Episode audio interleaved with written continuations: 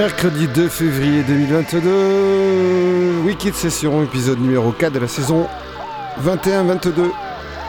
Vous êtes en compagnie de Jack de Marseille, vous êtes sur les, sur les grenouilles, sur les 3-8. Ce soir, ça sera un set old school parce qu'en fait, on est en 2022. 22 Et en 1992, qu'est-ce qui s'est passé à l'affiche ben, La première rêve Atomics. Donc on fêtera les 30 ans cette année de, cette, cette, de bel événement. Donc je pense que les wikis de session sur les, prochaines, euh, sur les prochains épisodes seront tournés vers euh, ce qui s'est passé euh, dans les années 90. Voilà, bonne écoute à toutes et à tous. On est là jusqu'à 22h. Jacques Marseille, wiki de session sur Radio Grenouille.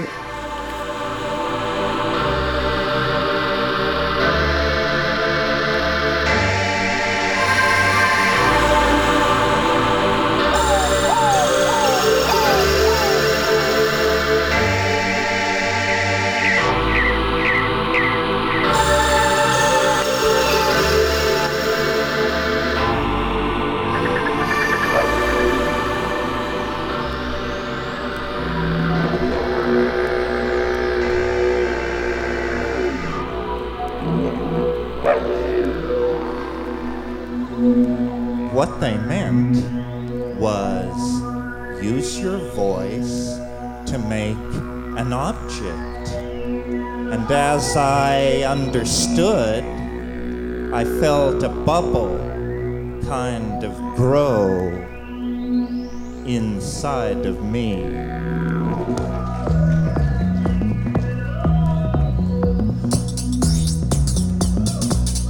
I moi hagebeko gengi toi heftig med det hego flekek. Se moi hagaba hego vi dutch mi gebe higik nung. Ek hepsi di vo mangwa wa hoya baga hek. Lo de begonge poata. Ve mo haguapsi kipiping. And one of the things that I learned about DMT was that if you've ever had it, even just once, then you can have a dream. And in this dream, somebody will pull out a little glass pipe. And then it will happen. It will happen just like the real thing.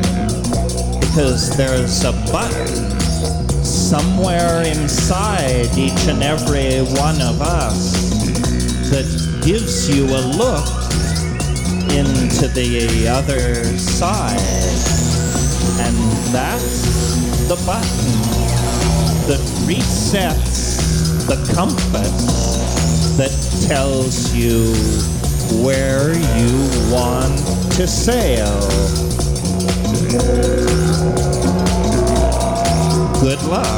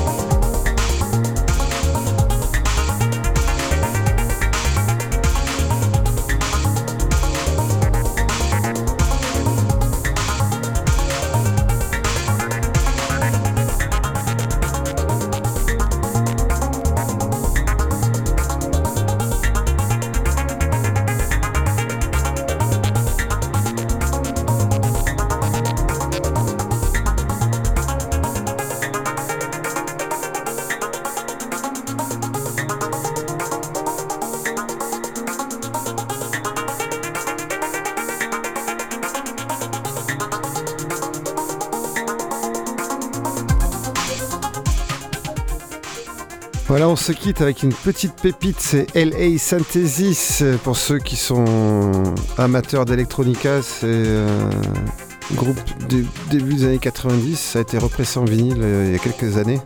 Je pense que vous pouvez trouver ça chez Rush Hour ou Dex Record. Voilà, c'était la wiki session du mois de février, l'épisode 4. Voilà, Jusqu'à la fin de la saison, chaque mois, je mettrai un peu de programmation euh, pour fêter les 32 ans euh, de la à la friche Belle-Nommée. Voilà, c'est un petit voyage dans le temps des années 90, euh, des trucs que je joue euh, plus rarement. Voilà, J'espère que ça vous a plu. C'était Jacques de Marseille sur la grenouille, wiki de session. On se retrouve le mois prochain, tous les premiers mercredis de chaque mois. Bonne nuit à toutes et à tous.